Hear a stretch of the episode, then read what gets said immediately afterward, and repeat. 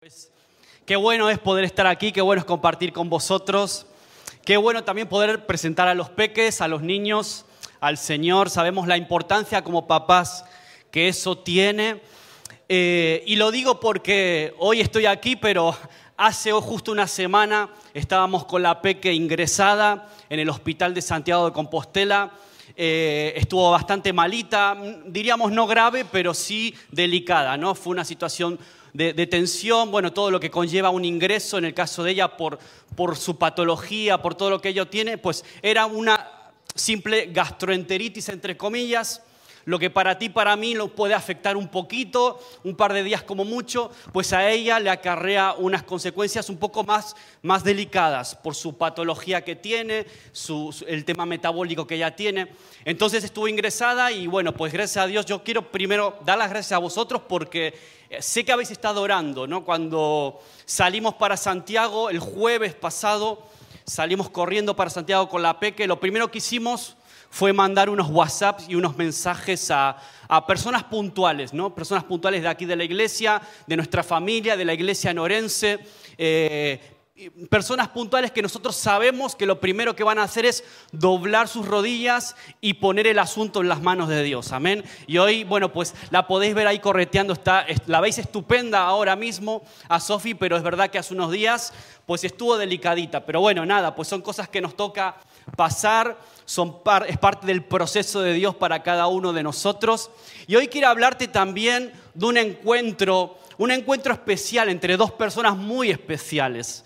Eh, ¿Quién conoce quién es el profeta Eliseo? ¿Quién escucha alguna vez hablar del profeta Eliseo? Levanta tu mano. Bueno, unos cuantos, unos cuantos, bien.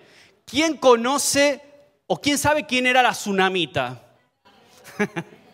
Bueno, algunos cuantos también. Bueno, vamos a ver qué sacamos en claro acerca de este encuentro entre estas dos personas. Hoy quiero hablarte por eso de Eliseo, un hombre, un profeta de Dios, un hombre poderoso, ungido por Dios. Si no lo conoces, para quien no lo conozca, te lo presento hoy. Y Eliseo recorría Israel y mientras va camino al monte Carmelo, que era el lugar donde él tenía esos encuentros con Dios, donde era también ungido por Dios, donde era empoderado, eh, en ese camino él pasaba habitualmente por una aldea llamada Sunem, una aldea pequeña, más o menos se calcula entre unos 30 kilómetros, había entre Sunem y el Monte Carmelo. Y aquí aparece esta protagonista de este día de hoy, esta mujer importante, una mujer de Dios tremenda, que es anónima. La Biblia no dice, no menciona su nombre y se le hace llamar la Tsunamita, ¿no? Se le conoce por el gentilicio, por ser de ahí, de Sunem. Y quiero compartirte algunos principios importantes que nos deja esta gran mujer. Hay mucho que aprender de las mujeres de Dios, amén. Y los principios que podemos rescatar de ella Valen tanto para las mujeres como para los hombres, valen para todos, porque son principios genéricos de una persona de fe, una persona apasionada, una persona que anhela la presencia de Dios por sobre todas las, las cosas.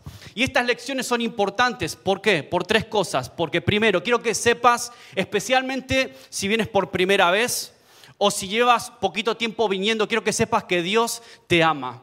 En segundo lugar, quiero que sepas que Dios te conoce conoce por lo que estás pasando, conoce tu vida.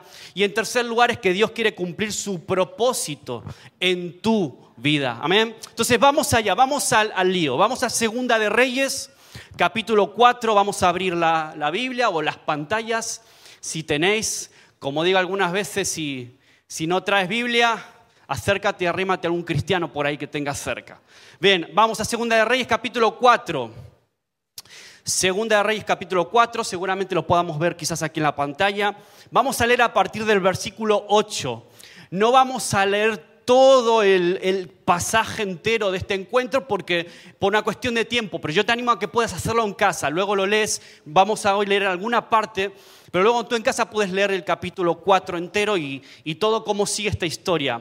Segunda de Reyes capítulo 4, versículo 8. Eliseo y la tsunamita, así lo, titula la, la Reina Valera. Ahí lo tenemos atrás. Dice, aconteció también que un día pasaba Eliseo por Sunem y había allí una mujer como, ¿qué dice ahí? Una mujer importante, no era una más, no era del montón, no pasaba desapercibida, era importante. Luego en el pasaje se deja entrever el por qué era importante. Y dice que esta mujer importante, dice que le invitaba como a Eliseo. ¿Cómo le invitaba? Insistentemente, ¿no? Le invitaba insistentemente a que se quede a comer. Él estaba de paso por Sunem y decía, mira, quiero que te quedes a, a comer en mi casa. Y cuando él pasaba por allí, venía a la casa de ella a comer. Versículo 9. Y ella dijo a su marido, estaba casada con un hombre viejo, un hombre anciano. Dice, he aquí ahora, yo entiendo que este que siempre pasa por nuestra casa es varón santo de Dios. Sí, la misma versión que tengo aquí. Y esa, esa frase de varón santo de Dios, de hecho, si no me equivoco, es la única vez que aparece en la Biblia ese término. Y así es como esta mujer veía a Eliseo. Ella, el concepto que ella tenía de Eliseo era de un hombre, de un varón de Dios, un varón santo, alguien especial, alguien que desprendía un aroma espiritual especial. Tanto era así que a ella le producía paz cada vez que Eliseo comía con ella. Entonces ella pensaría, wow, si Eliseo cada vez que viene, provoca mí esta sensación de paz, no me quiero imaginar si se quedara a vivir aquí. No me quiero imaginar si pasara más tiempo él aquí en mi casa.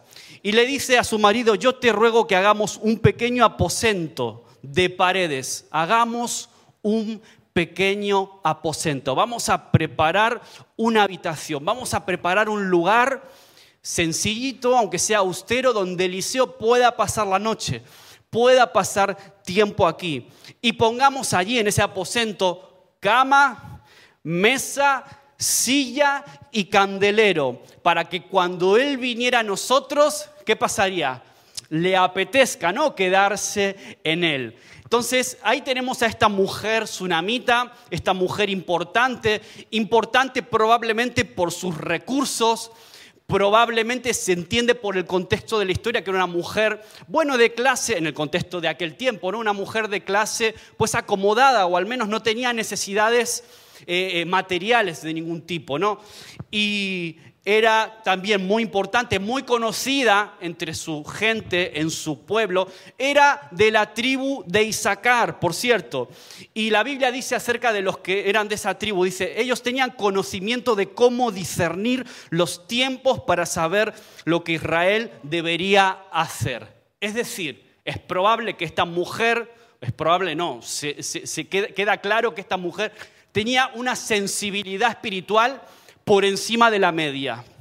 De hecho, gracias a esa sensibilidad espiritual, ella llegó a reconocer a Eliseo como un varón, un hombre de Dios. ¿Vale? Entonces, sin embargo, a pesar de todo esto, a pesar que era una mujer importante, reconocida en su aldea o pueblo, era una mujer de posición medianamente acomodada, no le faltaba nada, sí que había una necesidad en su corazón sí que había una necesidad, un vacío en su corazón que solo Dios puede suplir. Y yo quiero decirte con esto que para nosotros es igual. Mira, sea el éxito que tú alcances, yo qué sé, en tu vida laboral, matrimonial, de familia o incluso a nivel de iglesia, sean los logros que alcances en tu vida, sea el dinero, la fama, el reconocimiento. Mira, hay necesidades en el alma que solo Dios puede suplir y cubrir. Amén, ¿me hago entender? Entonces, yo quiero decirte que no te engañes por la corriente del mundo, porque no hay título, no hay posición, no hay carrera, no hay nada que pueda darte eso que solo Dios te puede dar. Amén. Entonces, lo primero, primer punto, lo primero que yo puedo observar de esta mujer, que puedo rescatar, es su actitud de hospitalidad. Di conmigo, actitud de hospitalidad. Actitud de hospitalidad. Entonces ya sabéis que en el, Nuevo Testamento se nos desafía, se nos llama a los cristianos, a los cristianos se nos desafía a ser como hospitalarios. ¿Qué significa la hospitalidad? Pues estar abierto, abierto a recibir personas en tu casa, acogerlos, a, preparar, ¿por qué no?, una, un lugar en tu casa, una habitación reservada quizás para invitados. Pensaba ahora que hace unas, hace unas semanas se fue mi suegra eh, volvió para su país, para, para Argentina, y bueno, quedó esa habitación de invitados libre. Yo habitualmente ahí siempre tenía el ordenador, tenía algunas cositas, pero le digo, le digo a Romira, vamos a, a comprar, aprovechar que ahora se fue mi suegra, vamos a comprar una cama nido una cama nido con dos colchones para que más personas puedan quedarse a dormir, ¿no? Pensando también en que estamos a veces recibiendo gente de Orense que quiere estar aquí en la iglesia, pero que, bueno, les viene bien quedarse a dormir y compartir con nosotros. digo, bueno, vamos a preparar un espacio especial en la casa para, para recibir a la gente, ¿no? En la medida de las posibilidades de cada uno, yo creo que todos podemos, a lo mejor en el piso, que, en la casa donde, donde vivamos, tener un espacio reservado para invitados. Eso es hospitalidad. Eh, y yo quiero preguntarte con esto, ¿eres una persona hospitalaria? ¿Te consideras, te ves a ti mismo como una persona hospitalaria? ¿O eres de ese tipo de personas que tienen su casa convertido eh, en un castillo, en un castillo inexpugnable donde nadie puede entrar? Yo espero que no seas de esos, ¿no? que no seas de los que dicen, no, no, es que es mi casa, es mi privacidad, yo aquí yo mando, aquí no entra nadie. No, mira, ese no es el desafío, ese no es el corazón que, Dios espera de un cristiano, de un hijo de Dios. Ese no es el corazón, por ejemplo, que tuvo alguien como la tsunamita, que no tuvo vergüenza ni reparos en abrir su casa para hospedar. Dice la palabra de Dios también que algunos incluso hospedaron ángeles sin saberlo. Nunca sabemos a quién estamos hospedando en casa y las bendiciones y los milagros que se pueden abrir gracias a eso.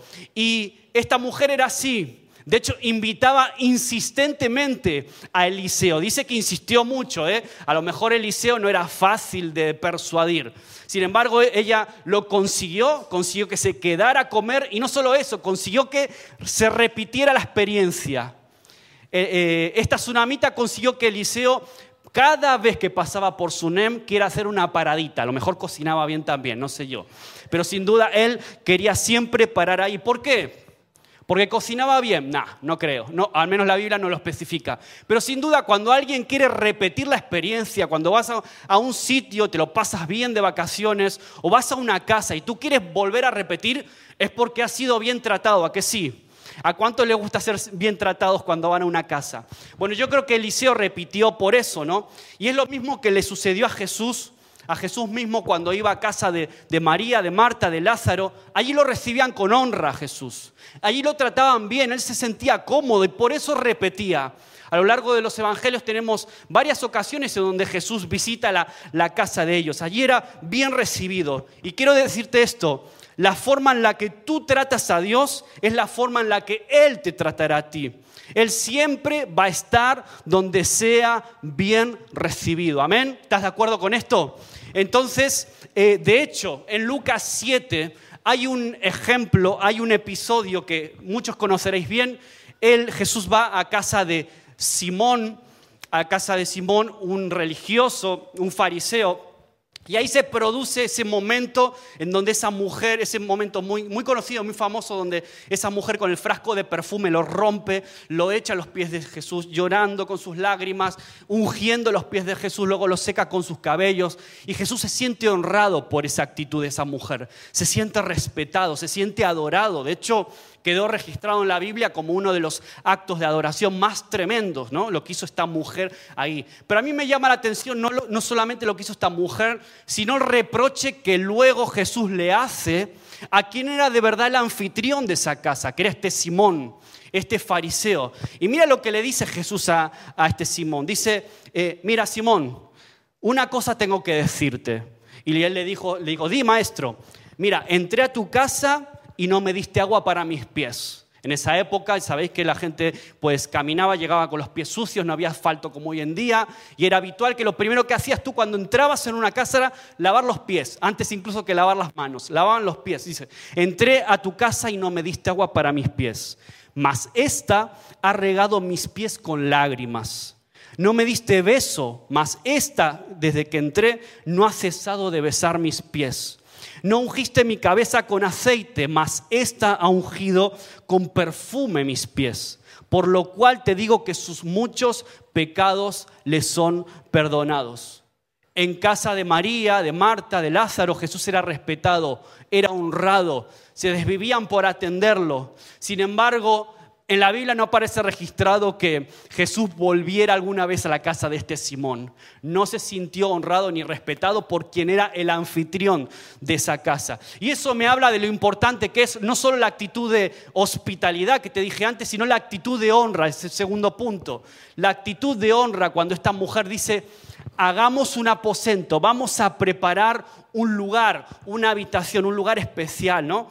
Hagamos un pequeño aposento de paredes y pongamos allí cama, mesa, silla y candelero para que cuando él viniere, cuando Eliseo pasara por aquí, se quede en él.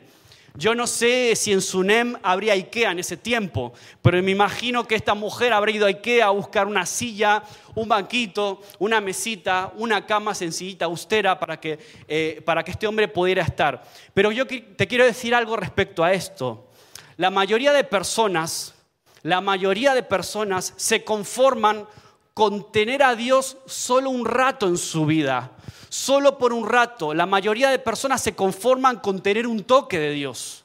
La mayoría de personas se conforman con una experiencia, con recibir un milagro. Solo acuden a Él cuando están desesperados, cuando dicen socorro, ¿no?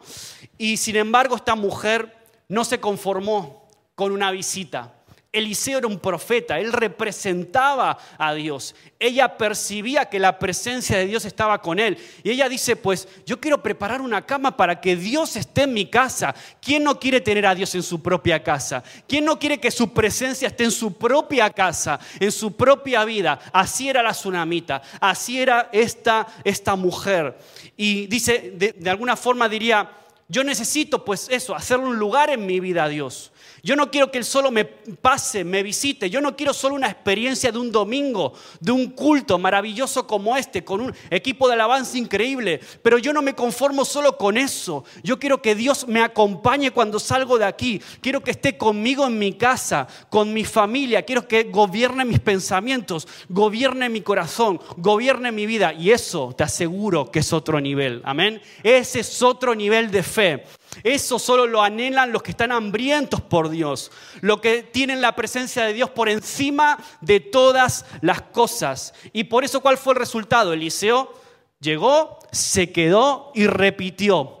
¿Por qué? Porque a Dios hay que honrarlo. La honra siempre abre las puertas para ser bendecido. Cuando tú honras a Dios, cuando tú honras a Dios, también tarde o temprano tú recibes una recompensa de parte de Dios. Y como nos enseña esta historia, a veces la recompensa y el regalo es todavía más de lo que tú pediste. Amén. Ese es Dios. Ese es el Dios que tenemos. A Dios hay que honrarlo y tú solo puedes ser bendecido por aquello a lo que tú honras. Si tú vas al trabajo y tú deshonras, tratas mal a tu jefe, le contestas mal, ¿Qué, crees que vas a recibir a cambio de eso?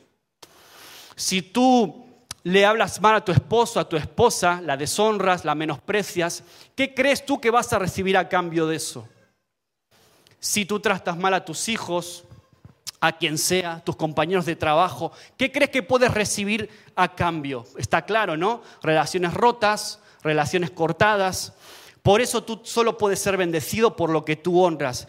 Y yo no quiero solo un encuentro, yo no quiero solo una experiencia, yo quiero que Él, que Dios mismo no se quiera ir de mi vida. Amén. ¿Cuánta gente hay que desea y que anhela eso? Que Dios no se vaya de tu vida, que permanezca, que haga su habitación, su morada permanente en ti. Yo quiero ser, yo quiero ser de esos. Y de hecho, Alguien que también entendió bien la importancia, la importancia de la presencia de Dios permanente es el rey David.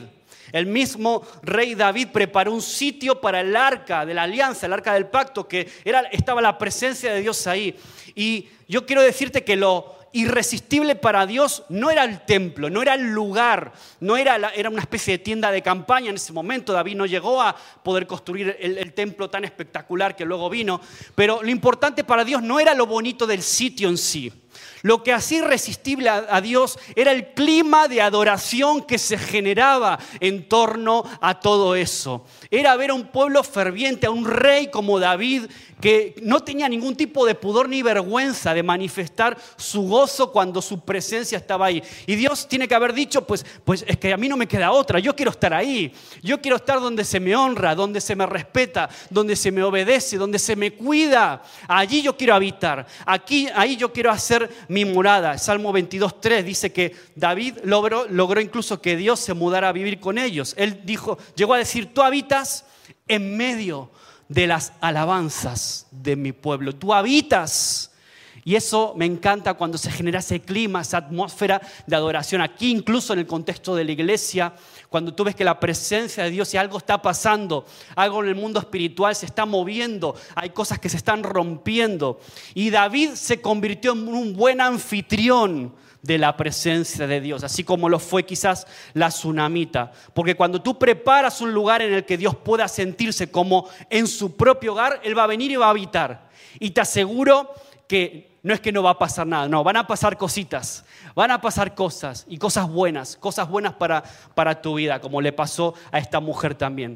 Ahora, lo importante, lo importante no es que Dios te visite, lo importante es que Él quiera seguir haciéndolo.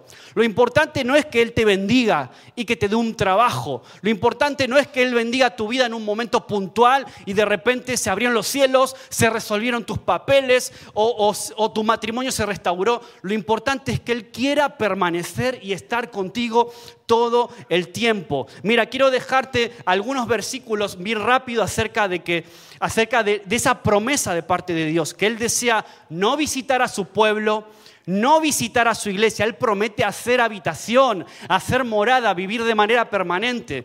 Segunda Corintios 6, 16 dice, viviré en ellos y caminaré entre ellos. Yo seré su Dios y ellos serán mi pueblo. Éxodo 25, 8 dice, y harán un santuario para mí y habitaré, habitaré en medio de ellos. Yo habitaré entre los hijos de Israel y seré su Dios. Éxodo 29. Levítico 26, por ejemplo, dice, y pondré mi morada en medio de vosotros, y andaré entre vosotros, y yo seré vuestro Dios, y vosotros seréis mi pueblo, dice, dice él.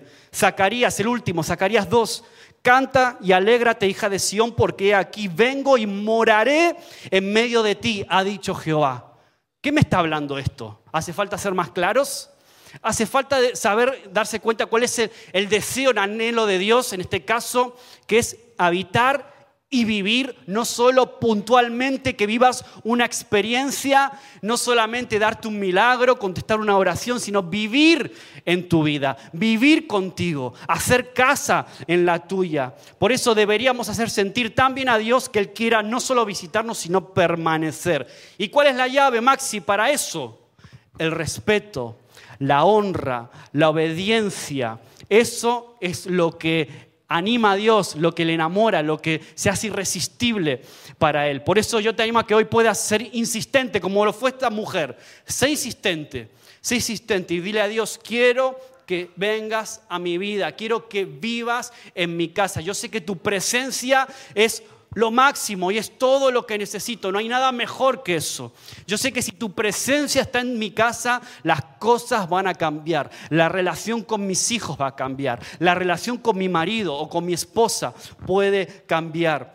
Por eso su presencia es de habitación permanente. Por tanto, no te conformes simplemente con una visitación. Amén. Tercer punto, haz un lugar para Dios. Vamos a leer un poquito más ahí en Segunda de Reyes capítulo 4. Vamos a seguir con el versículo 12. Aquí aparece otro personaje secundario en esta historia, en esta peli, que es Giesi. Giesi era el, criado, el ayudante de Eliseo. Vamos a ver lo que dice el versículo 12. Entonces dijo a Giesi su criado, llama a esta tsunamita. Y cuando la llamó, vino ella delante de él. Dijo él entonces a Giesi, dile, he aquí, tú has estado solícita por nosotros con todo este esmero. O sea, tú te lo has currado, tú te has preocupado por hacernos sentir bien, has trabajado para que nosotros estemos a gusto, no solo para que comamos aquí, sino para, ah, para prepararnos un lugar donde, donde habitar. Y dice luego, Eliseo le pregunta, le dice claramente, ¿qué quieres ahora que haga por ti? Eliseo quiere devolverle ese favor.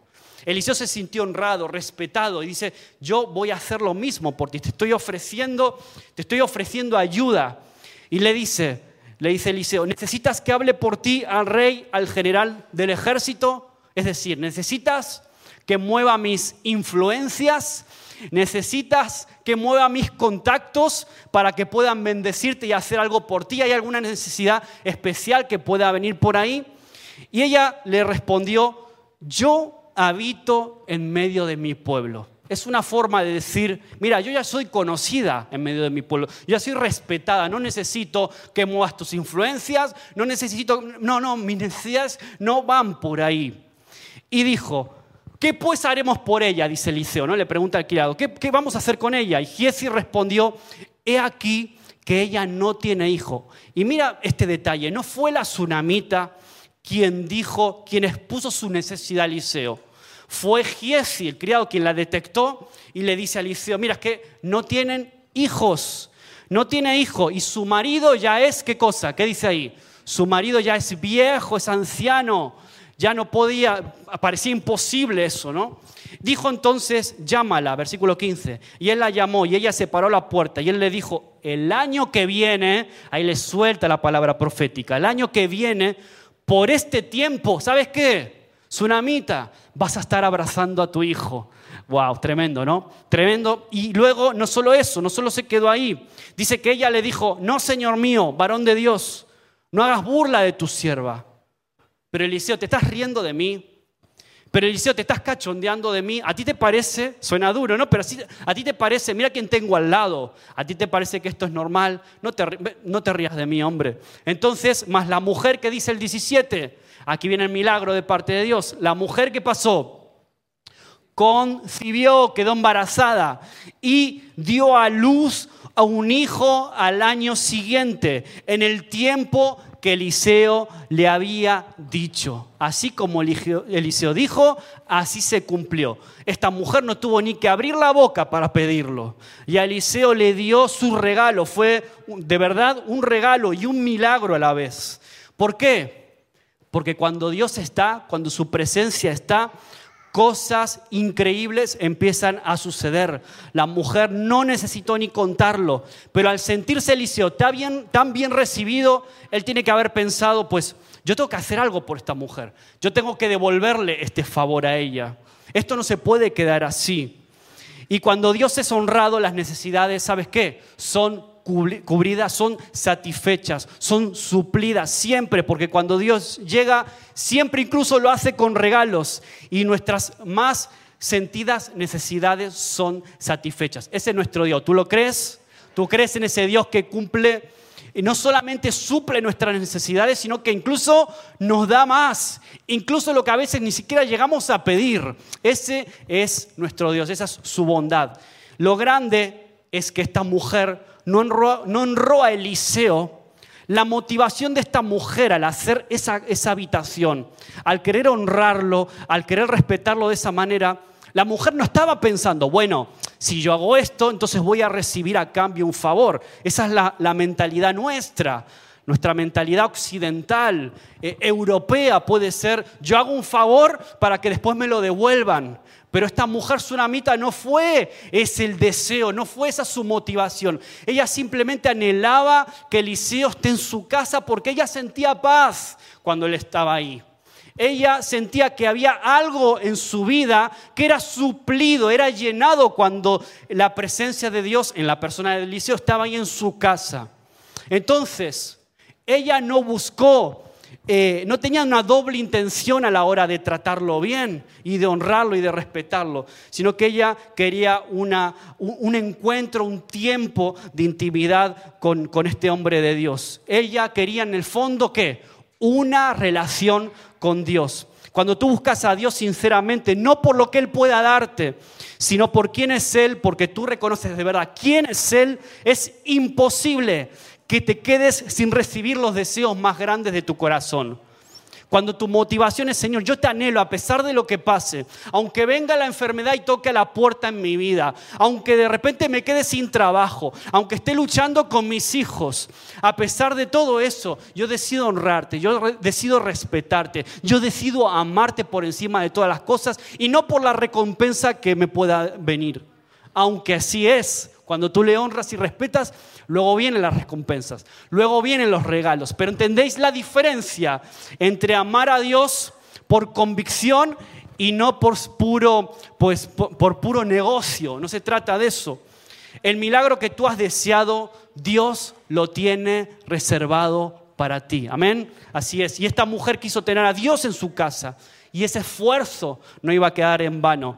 Ahora, vemos que la historia termina bien, ¿no? Aparentemente la tsunamita queda embarazada, tiene un hijo unos meses después, tal como Eliseo le había dicho. Y yo podría decirte, bueno, colorín colorado, este cuento se ha acabado. Pero los que conocéis esta historia sabéis que no fue así. No fue así, no vamos a leer el relato por amor al tiempo, pero sabéis que luego viene lo inesperado, luego viene lo que a veces no entendemos, los momentos de prueba, los momentos en los que tú no entiendes el por qué. Y cuando ya este niño estaba crecidito, dice que estaba, la historia del relato bíblico dice que estaba ayudando a su padre en el campo, trabajando con él, y empieza a tener dolor de cabeza este niño. Empieza a dolerle la cabeza, una, lo que es una aparente insolación, tal como lo relata la Biblia le pega un golpe de calor muy fuerte y el padre lo ve mal al niño y le dice, mira, vete para casa, vete con mamá porque te veo muy mal. El niño va a casa, se encuentra muy mal, se queda eh, en las rodillas de la tsunamita y este niño acaba falleciendo. El niño muere en los brazos de la tsunamita, de esta mujer. Imagínate lo que es ese momento. Imagínate la dureza para una mujer que dice, o sea, Dios, pero ¿cómo es esto? O sea, tú me das un regalo que ni siquiera yo te pedí, me diste un hijo como regalo y ahora me lo quitas. ¿Qué sentido tiene esto? ¿Cómo puede ser? Otra vez, Señor, ¿te estás burlando de mí? Dios, ¿te estás riendo de mí? ¿Qué es lo que está pasando aquí? Y yo te aseguro que hace una semana atrás yo en algún momento te confieso que tuve algún pensamiento casi así cuando escuchaba a Sofía gritar, cuando escuchaba a Sofía sufrir mientras la pinchaban para intentar alimentarla. Y te, aseguro que es duro y, y, sé que muchos de los que estáis aquí como papás y como mamás podéis entender lo que es escuchar a tu hijo gritar de dolor y no poder hacer nada, porque está en la mano de Dios, está en la mano de los médicos. Ahora, Imagínate lo que puede ser el dolor para una mujer, para una madre, esto que experimentó esta mujer en ese momento. Momentos duros, momentos de prueba, pero sabes qué, aunque tengas todo en contra, tú puedes decir, me aferro a Dios, decido creer. Hay momentos en el, en el que tenemos que ser como Job. ¿Alguien conoce la historia de Job? Él lo perdió todo. Lo perdió todo a nivel familiar, a nivel económico, a todos los niveles. Se quedó casi desnudo, diríamos, ¿no? Lo perdió todo y no solamente, y no por hacer cosas malas, no por desobedecer a Dios, al contrario, lo perdió todo por hacer las cosas bien. Y esos son los momentos en los que tú no entiendes. Pero Señor, ¿qué sentido tiene esto? Yo siempre te honré en mi vida, te respeté. ¿Y por qué ahora estoy pasando por esto? Ahora, en esos momentos duros de tensión de verdad, esos momentos donde tu fe es probada hasta niveles extremos, cuando ves sufrir a tu hijo, momentos más graves de, duelo, de, de dolor.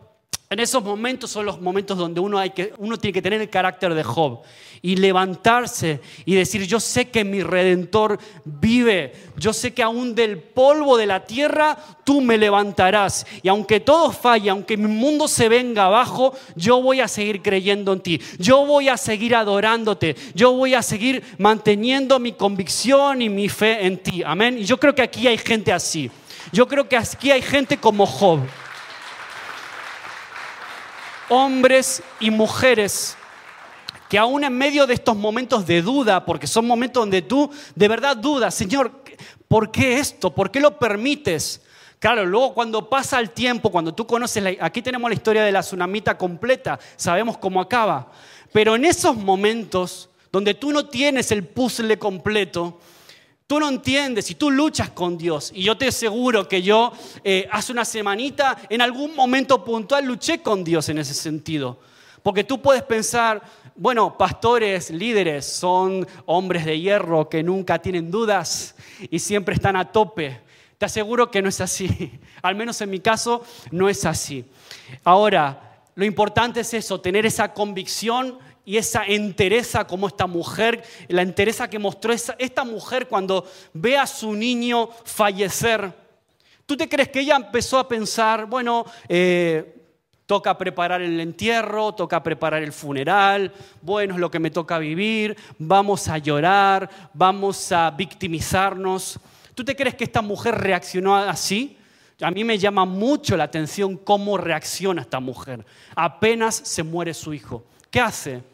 Lo coge al niño y lo pone encima de la cama de Eliseo, esperando un milagro de parte de Dios. Antes de llorarlo, antes de pensar en el entierro, ella dice, yo tengo que ir allí donde está la presencia de Dios, yo tengo que ir a buscarlo, yo sé que solo Él puede solucionar este problema. Amén. Por eso el cuarto punto es, no entierres tus promesas, no entierres lo que Dios te ha dado ponlo a descansar en la presencia de Dios, porque nada que viene de Dios se muere. A lo mejor alguna vez en tu vida has experimentado el favor de Dios, se han abierto puertas de trabajo, de, ministerio, eh, en lo familiar. Se han abierto puertas que tú dices, wow, esto es un milagro, esto viene de Dios, esto no es casualidad. Y de repente a lo largo del tiempo, luego por lo que sea, esa situación, esa puerta que se abrió un día, luego se cierra. Ese proyecto, ese sueño de repente se muere. Ese llamado de repente se trunca. Y tú dices, ¿por qué? ¿Qué pasó? ¿Qué pasa aquí? Señor, te estás riendo, te estás burlando de mí. Y quiero decirte que nada que Dios abre, ninguna puerta que Dios abre, eh, luego se cierra o se muere en este caso, ¿no? Lo peor que puedes hacer en una crisis, incluso es contarle tus problemas a gente que no te puede eh, ayudar. Porque mira cómo reaccionó esta mujer. Pone al niño en la cama donde habitualmente dormía Eliseo y ella lo primero que piensa es tengo que ir al Monte Carmelo. Tengo que ir a donde, a, donde solo hay una persona que puede ayudarme. Tengo que llegar hasta ahí, pase lo que pase y rápido. Entonces se encuentra con su marido y su marido le pregunta, bueno, ¿qué vas a hacer? Y ella le dice lo que quiere hacer, pero no, mujer, ya no se puede hacer nada, pero es que hoy es sábado, no te va a atender, Eliseo va a pasar de ti. ¿Y sabes cómo le responde la tsunamita? Shalom, paz. No lo escucha, de paz y sigue hacia el Monte Carmelo. Luego llega hasta allí y antes que Eliseo sale el criado Giesi, sale a recibirla, le pregunta, ¿qué tal estás? ¿Qué tal estás? Y ella dice, todo bien. ¿Todo bien? Se acaba de morir tu hijo y de verdad me dices shalom, de verdad me dices que hay paz aquí dentro, de verdad me dices que todo bien. Y tú puedes pensar, bueno, la tsunamita o era una mentirosa o aparentaba muy bien su dolor. Yo creo que no era así. Yo creo que la tsunamita no estaba mintiendo. Sencillamente ella tenía una convicción bien fuerte de que solo iba a llorar y abrir su corazón delante de quien podía de verdad ayudarle. Te contaba el principio de todo. Lo primero que hicimos cuando eh, vamos hacia Santiago con la peque bastante malita, lo primero que hicimos no fue contarle a todo el mundo que Sofía estaba ingresada y que lo estábamos pasando mal. Eso no fue nuestra primera reacción. Le dije a Romina, yo sé que hay gente que a lo mejor no lo entiende y se puede hasta enfadar por, por esto. Pero yo le dije a Romina, vamos a contarlos a tres, cuatro, cinco, seis personas de máxima confianza que lo primero que van a hacer cuando cuelgue el teléfono va a ser doblar sus rodillas y ponerse a orar por ella. Y es, de eso se trata se trata de ir a pedir ayuda a aquel que te la puede dar y no perder el tiempo dando explicaciones en momentos de tensión como este, en momentos límite, donde a lo mejor no toca que tú estés explicándole a todo el mundo tus batallas, no le estés contando a todo el mundo tu vida. Tienes que ir a quien te puede dar el milagro, tienes que ir a los pies del Señor, amén, como lo hizo esta mujer. Y por eso yo aprendo mucho de esto. ¿Alguna vez te has sentido decepcionada con Dios? Decepcionado con Dios cuando esta mujer llega a Eliseo y lo ve. ¿Sabes qué hace? Ahí sí se mostró tal cual era ella. Ahí dice que lloró de manera amarga por lo que había pasado. Ahí, que, ahí sí que ya no aparentó y se mostró tal como era. Incluso le reprochó a Eliseo. Le hizo un reproche, pero ¿por qué me lo regalaste? ¿Por qué me lo diste si yo no te lo pedí? ¿Por qué ahora me lo quitas aún por encima? ¿Por qué? Ya no lo entendía y te, digo, como te dije hace un momento, humanamente, humanamente yo me pongo en lugar de la tsunamita y probablemente yo hubiera reaccionado de la misma forma. Yo hubiera, le hubiera hecho a Dios ese mismo reproche, probablemente, sin ver el panorama completo, sin ver el puzzle completo. Pero yo quiero decirte que aunque alguna vez te hayas decepcionado con Dios o te, hubieras sentido de esa forma, quiero decirte ya para terminar, punto 5, que Dios nunca desperdicia la fe de sus hijos. Dios nunca desperdicia tu fe. Tu fe no es en vano. El enemigo viene, pipi, ríndete. Pero mira lo que te pasa. Eres una víctima de la situación. Eso es lo que hace el enemigo, pero Dios te dice que nada se ha desperdiciado, nada se ha perdido, nada se ha muerto todavía. Es como si tu fe estuviera en una cuenta corriente eh, generando intereses. Y que el día que esa cuenta ya está bien madurita, no solo vas a recibir lo que pediste, sino que recibes los intereses, recibes más. Y eso es lo que le pasó a esta mujer, a la mujer de esta historia. El Dios que te dio trabajo no es que se haya burlado de ti porque a lo mejor un día lo perdiste. El Dios que te dio ese hijo o te abrió las puertas de ese matrimonio es el mismo Dios que está ahí, está ahí contigo cuando a lo mejor las cosas se ponen difíciles, cuando las cosas se tuercen, cuando el, matrimonio está complicado. Pero en medio de eso busca insistentemente a aquel que te dio aquello que no pediste.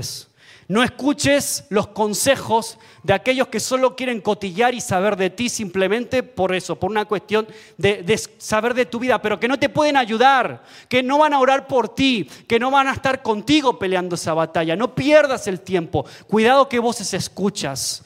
Preséntate delante de Dios si tienes algún tipo de necesidad si hay algún proyecto que está aparentemente muerto, algún sueño, alguna situación que está en stand-by, está como muerta y tú piensas, pero Dios, ¿por qué esto no se da?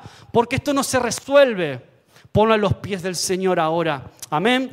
Que tú puedas tener esa actitud, ese corazón como el de la tsunamita, como el de Job. Yo me levanto, aunque esté en el aunque esté en la tierra, aunque esté del polvo de la tierra, yo me levanto y yo digo que mi redentor aún así vive, aunque lo pierda incluso todo. Y esta mujer está amargada. Yo le voy a pedir al equipo de alabanza que pueda ir pasando. Esta mujer está amargada. Aún así, la tsunamita pudo mantener la calma, pudo mantener la fe. Y quién sabe cómo es el final de esta historia. Viene el, el segundo milagro potente de esta historia. El final de la historia es que Eliseo al final quiere ayudarla, quiere hacer algo por ella. Primero manda al criado, eh, no, las cosas no se dan bien, enseñanza para los líderes ahí. A veces Eliseo mismo tuvo que ir personalmente a resolver esa situación y es una enseñanza para los que somos líderes, pastores o te toca mentorear a veces hay situaciones que tú mismo tienes que hacerte cargo de ellas. Eliseo fue a la casa de esta mujer, bajó del Carmelo, fue a ver, llegó a esa habitación, a ese aposento, vio al niño acostado en la cama. Eliseo se puso a orar por ese niño. Eliseo empezó a dar vueltas por la habitación, vio que el niño no pasaba nada. ¿Y sabes qué hizo Eliseo? Se pone encima del niño, se tira encima del niño, se pone mano con mano, boca con boca Empieza a respirar, empieza a orar hasta que el niño empieza a estornudar. Siete veces estornuda y ese niño vuelve a respirar y recupera la vida. Ahí te das cuenta el poder de Dios. Pero a mí más allá del milagro en sí, me llama la atención el corazón de la tsunamita, el corazón de honra, el corazón de respeto que fue la llave que abrió la puerta de su milagro el corazón de insistir, de no cansarse, de no tirar la toalla cuando las cosas se tuercen. Incluso cuando Dios te da aquello que Él te quita, porque Dios es soberano. ¿Quién soy yo para juzgar a Dios? ¿Quién soy yo? Yo te animo a que te pongas de pie. Si esto tiene algún sentido para tu vida, si Dios te ha hablado a lo largo de, este, de esta mañana en la alabanza, luego, ahora en el mensaje, esta mujer fue capaz de provocar la unción de Dios en su vida, fue capaz, su fe insistente fue capaz de provocar un milagro, de atraer a Dios a su propia casa. Esta tsunamita rompió las barreras entre el cielo y la tierra. Ella hizo con su vida que para Dios sea irresistible. Dice, pero es que a mí no me queda más nada que, que bajar y estar ahí, que bajar y ayudarla, que resucitar a ese niño. No me queda otra. Mira el corazón de esta mujer. ¿Cuántos hombres y mujeres aquí en Lugo, en esta iglesia ahora, tienen el corazón de la tsunamita y quieren decir, yo quiero que tu presencia esté en mi casa, yo quiero que tu presencia me acompañe, yo quiero que mis sueños vuelvan a, a revivir, quiero que mis anhelos resuciten, aquello que a lo mejor se truncó, se echó a perder aparentemente, yo quiero que vuelva a vivir. Y el Señor, Dios mismo hoy, quizás en esta mañana te está diciendo, lo único que tienes que hacer es buscarme, es pedírmelo. Sencillamente, solo pedírmelo, no tienes que hacer más nada. Búscame y me hallaréis. Llama y se te abrirá. Pide y se te dará. Persevera y alcanzarás, dijo Jesús mismo. Dios es bueno y justo. Él no se olvida de tus luchas, no se olvida de tus lágrimas, aun cuando la puerta de la enfermedad viene a tocar a tu puerta la puerta de tu vida. Aún en esos momentos duros, yo hace justo una semana te decía, estaba en la UCI por unas horas, Sofía estuvo en la UCI porque, bueno, no es que la situación era excesivamente grave, pero sí que tenían que meter la alimentación parenteral por vía central, por aquí, por el cuello. Y yo escuchaba los gritos de dolor mientras la intentaban pinchar para sedarla, para dormirla. Yo escuchaba los gritos de dolor, no nos dejaban entrar, evidentemente. Pero yo escuchaba detrás de la puerta a Sofía. Y son momentos duros, son como papá, te aseguro que son momentos de lucha, de dificultad. Pero yo dije, Señor, está en tus manos. Y me encantó lo que pasó hace, unos, hace un ratito, hace unos minutos aquí, cuando orábamos por estos peques, por estos niños. Porque aunque la responsabilidad de su crianza es nuestra, Dios nos está delegando como padres la crianza de esos niños al final, al final de todo, hay que reconocer que Él está al control de su vida. Hay que reconocer que Él está al control de su salud. Y que son suyos, como oró José hace un momento, hace un ratillo. Son suyos, están en tus manos, están bajo nuestro cuidado, bajo nuestra protección, pero tú estás ahí. Yo no sé qué sueños tienes tú hoy, que quizás están medio muertos, están truncados, están como en stand-by, como decía antes. Por ahí puede ser un momento, un día en el que tú puedas traer ese sueño, ese proyecto y ponerlo en las manos de Dios. Quizás algún llamado incluso, algún llamado de su parte. Si nos visitas por primera vez o quizás si ya llevas unos domingos visitándonos, pero nunca hasta ahora quizás tomaste la decisión de decirle a Jesús, ven a hacer una habitación en mi vida. Yo quiero que entres a mi casa. Yo quiero que hagas un hogar, quiero ser un hogar para ti. A lo mejor nunca te animaste a hacerlo todavía. Yo te digo que tu vida va a cambiar para siempre si lo haces.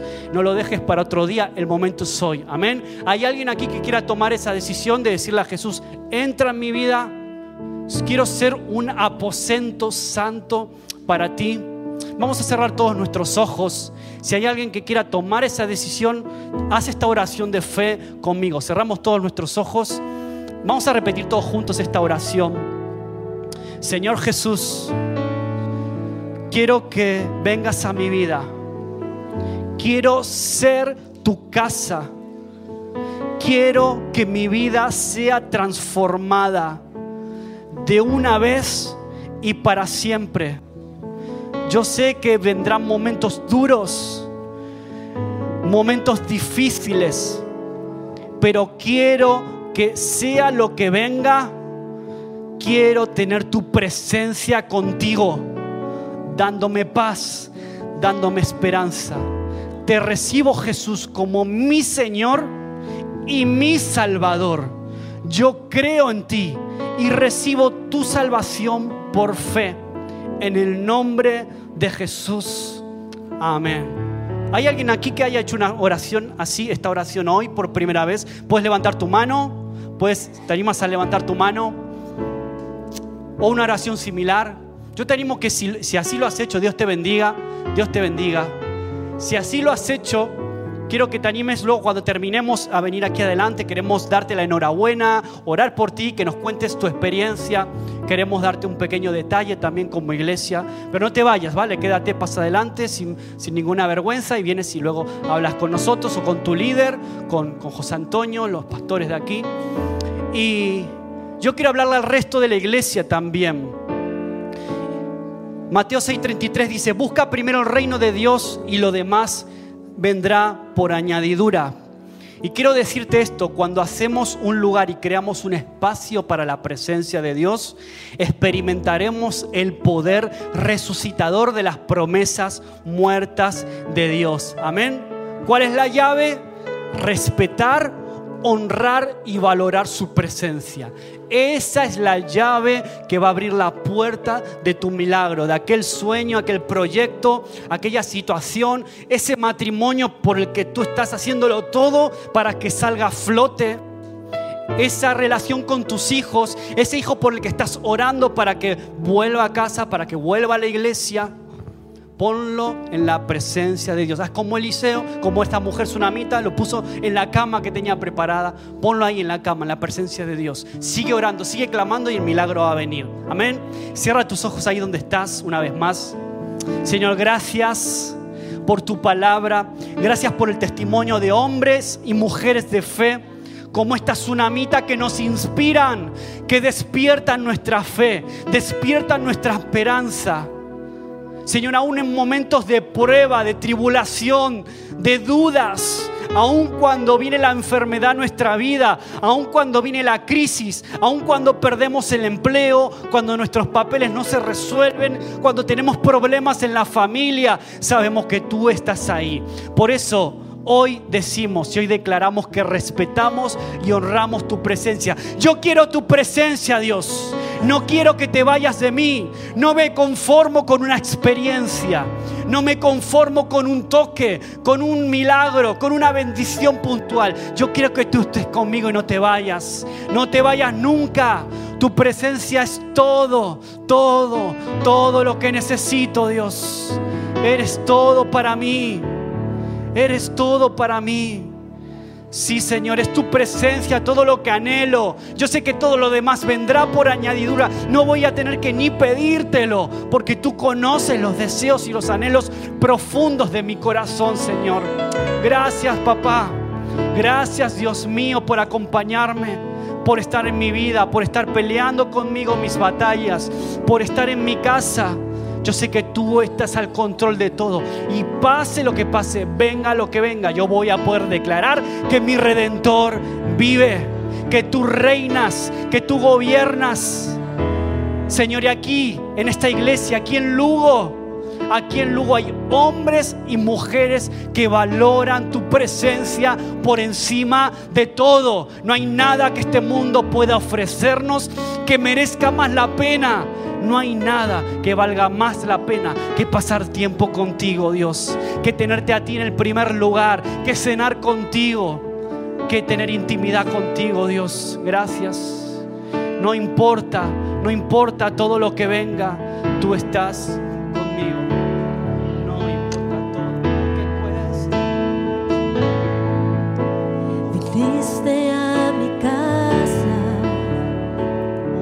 me visitaste, disfruté de tu presencia, Me cautivaste. me cautivaste. No quiero que te vayas, yo quiero que te quedes. ¿Puedes declarar eso hoy aquí? He preparado un aposento para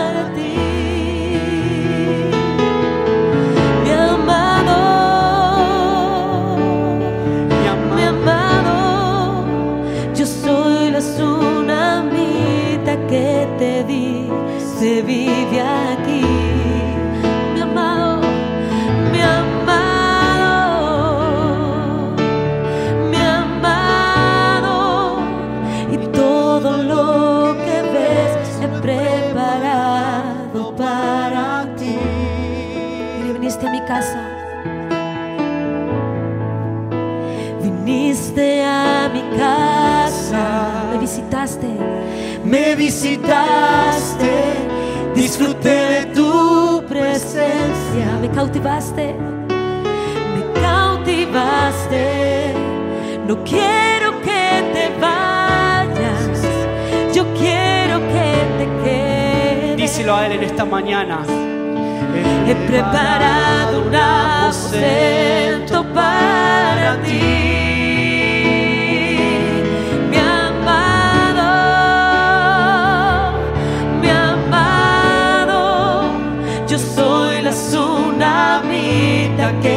Te di, se vive aquí. Mi amado, mi amado, y todo lo que ves preparado para ti. No importa todo lo que cueste. No importa todo lo que cueste,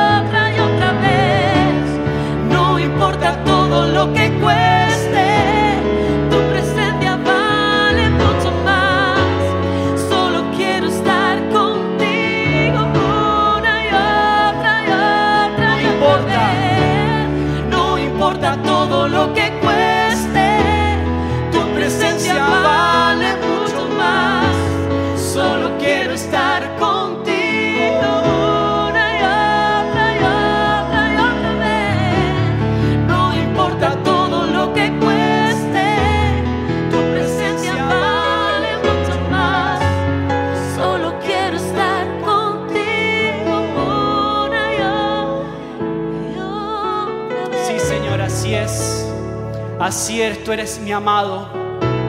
Tu presencia vale mucho más que todo lo que el mundo ofrece, Señor.